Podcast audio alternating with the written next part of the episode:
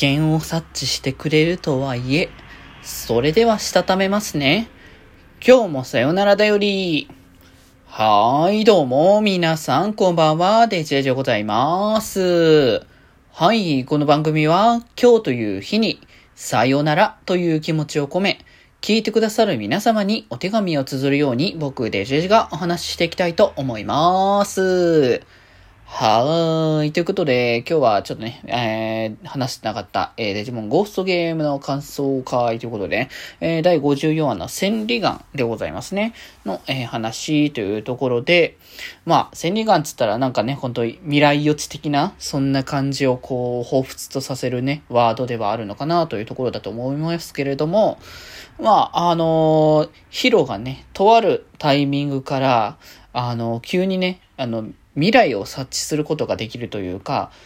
まあ、身の回りの、あの、人のなんか危機が、あの、わかるようになって、で、最初はね、こう、同級生のクラスメートの、えっ、ー、と、事故的なその階段から落ちてしまうっていう事故を、あの、見て、それを未然に防ぐみたいなところから始まって、そこからガンマモンに、だったり、まあ、いろんな、こう、人たちのものがだんだん見えるようになってきてっていう。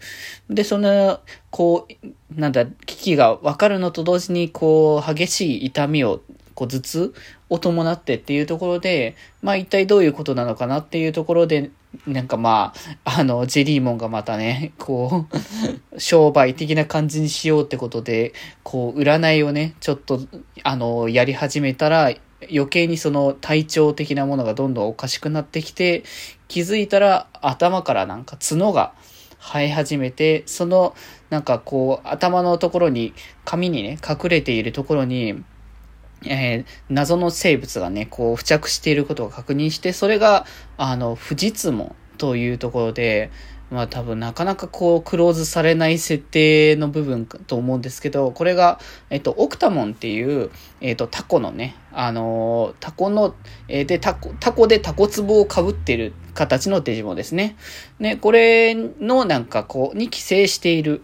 あの、デジモンっていうところで、で、このデジモンが、こう、感覚が発達してて、その機が、あの、察知すると、このオクタモに伝えて、で、それで、その、まあ、お互いに共存関係をしていたのになぜか、こう、ヒロとか、まあ、他の人たちにも、そういった、あの、影響がね、出ていて、まあ、なぜかってところで、まあ、その、オクタモを呼び出すために、まあ、なんか、えー、清志郎がやってるソシャゲ？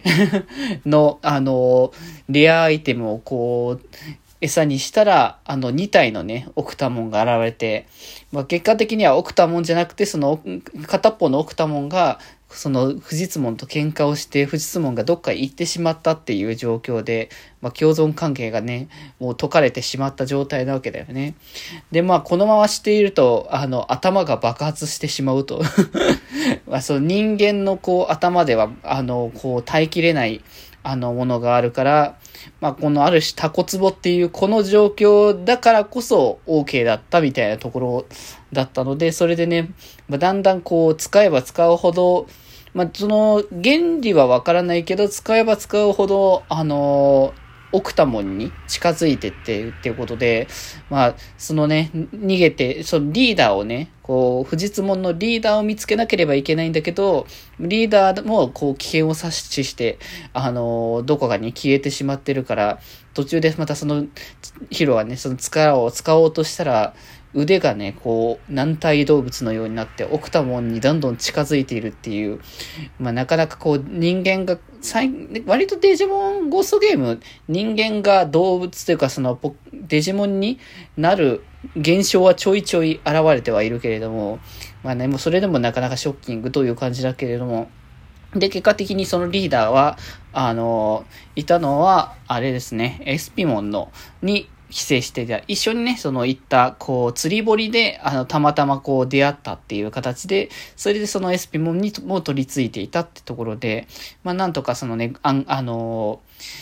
助けることが、えー、まあ、ガンマモンのね、こう、なんとかそのヒロを助けたいという思いで、なんとかこう SP も元に戻してことができて、で、まあそのね、藤津門と、えー、まあそのオクタモンが和解をして、まあひとまず一見落着ではあったけど、まあ、人間にこんなに影響を与えてしまうっていうのは、まあなかなか衝撃的な部分ではあるんだろうなとはね、思いつつというところでね。まあ、そんな形でなんとか、こう、助かったってことだけど、まあなかなかね、オクタモンをクローズするならなかなかわかる、まあまあそうかなって感じもあったけれども、まあなかなかこう、このオクタモンに寄生していたその小さな生物的なこうデジモンにクローズ当てるとはなっていう感じはまああったけどね。まあ、そんな形で今回の話はところでしたということで、また次回もね、話していきたいかと思います。ということで今日はこんなところで、それではまた明日。バイバーイ。